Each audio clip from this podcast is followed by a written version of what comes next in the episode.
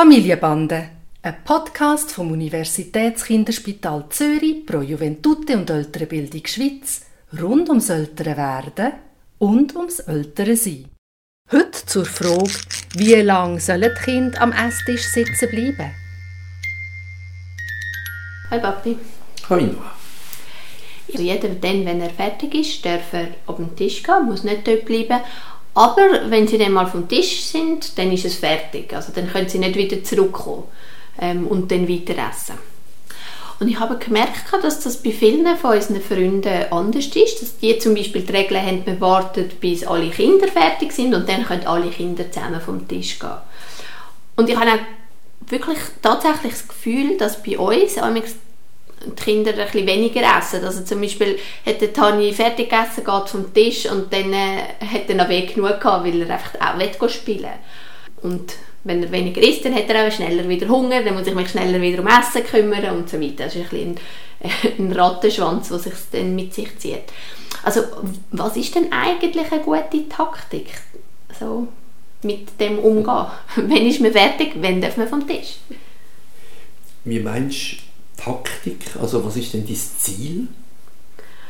Mein Ziel ist, dass sie genug essen, dass sie satt sind und dass sie aber das ganze Essen eigentlich als etwas Lässiges empfinden. Nicht, dass sie nachher nicht irgendwie noch durch langweilige Erwachsenengespräche durchsitzen, obwohl sie eigentlich schon längstens äh, Stacheln im Foodie haben und wieder zurück zu ihrem Spiel wollen. Also es ist cool, dass du die beiden Sachen bringst, weil ich glaube, das ist es genau ich habe ja vor vielen Jahren mal mit dem Remo Largo zusammen einen Film gemacht, wo Kalorien und Emotionen geheissen hat. Und ich glaube, es geht genau um die beiden Sachen. Also das eine ist, du willst, dass sie satt sind und das andere ist, du willst, dass sie auch das Essen als eigentlich etwas Schönes erleben und nicht als ein Müssen.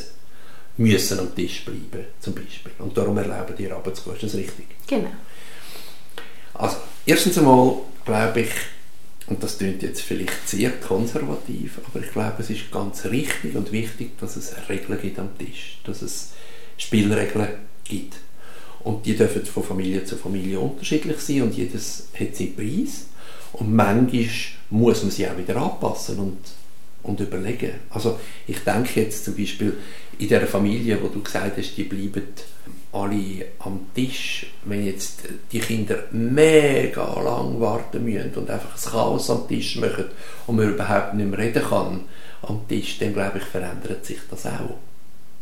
Also ich glaube, man muss auf die Kinder schauen, man muss auf sich selber schauen und du hast natürlich auch etwas Interessantes gesagt, nämlich wenn sie runter dürfen, das findest du okay, damit sie nicht dem langweiligen Erwachsenenzeug zulassen wo, wo nachher geredet wird.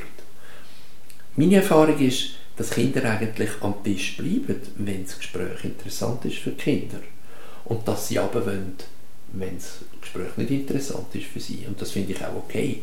Aber das hat man dann auch ein Stück weit selber in der Hand, zu schauen, ob er ein Gespräch am Tisch so gestaltet, dass es für Kinder auch spannend ist, noch ein länger zu bleiben. Jetzt, wenn du sie runterlässt, was ich auch okay finde, und du die Spielregeln hast, dass sie nachher nicht wieder dürfen, ähm, zurückkommen und du gleich willst, dass sie satt sind, dann äh, kannst du dir vielleicht ein eigenes Goal machen, oder? Und dann musst du dir überlegen, wie streng bist du denn, oder? Also gehört in die Regeln hinein, dass es auch etwas gibt, wo sie allenfalls noch bis zur nächsten Mahlzeit dürfen selbstbestimmt essen, eine Frucht eine Gurke, vielleicht ein Stück Brot ohne nichts, wo nicht so fein ist wie das, was sie beim Mittag und, und nachher beim Vier bekommen, aber wo du zumindest das Gefühl von, du willst mit dieser Taktik erreichen, dass sie keinen Hunger haben, dich ein Stück weit entlastet. Nein, äh, sie können nicht zum Mittag zurückkommen. Sie bekommen nicht das Essen vom Mittag.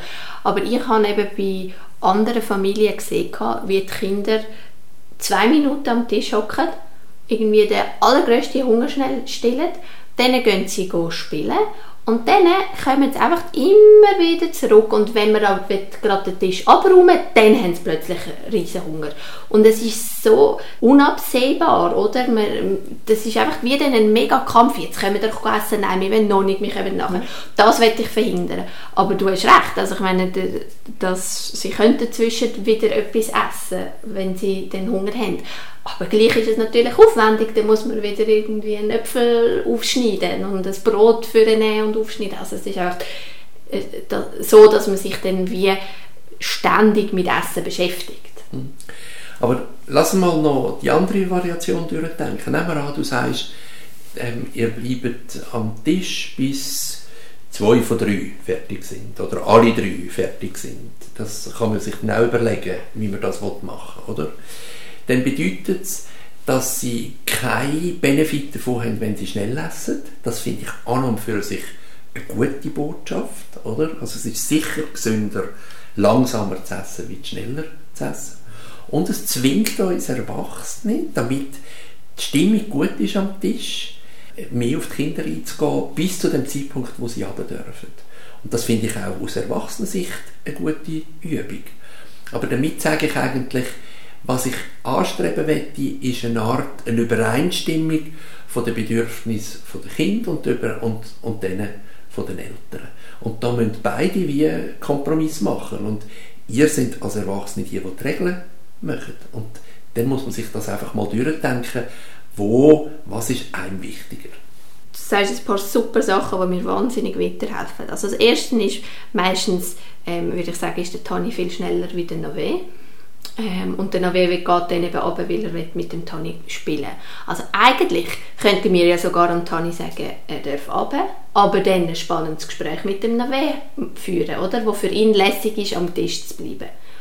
Also das wäre wie nochmal ein, ein, ein neuer Weg. Und das andere, was du gesagt hast, mit dem unterschiedlichen Tempo, ähm, wo die Kinder haben beim Essen, ich merke das natürlich besonders, wenn wir andere Kinder bei uns haben. Und dann können ja die Regeln sein, man wartet, bis alle Kinder fertig sind. Aber dann haben sie ja ihre Freunde, wo es lässig ist am Tisch, oder wo alle könnten aufeinander warten. Und dann könnte man vielleicht auch wirklich ähm, unterschiedliche Regeln haben, wenn man nur als Familie ist oder wenn man mit Gästen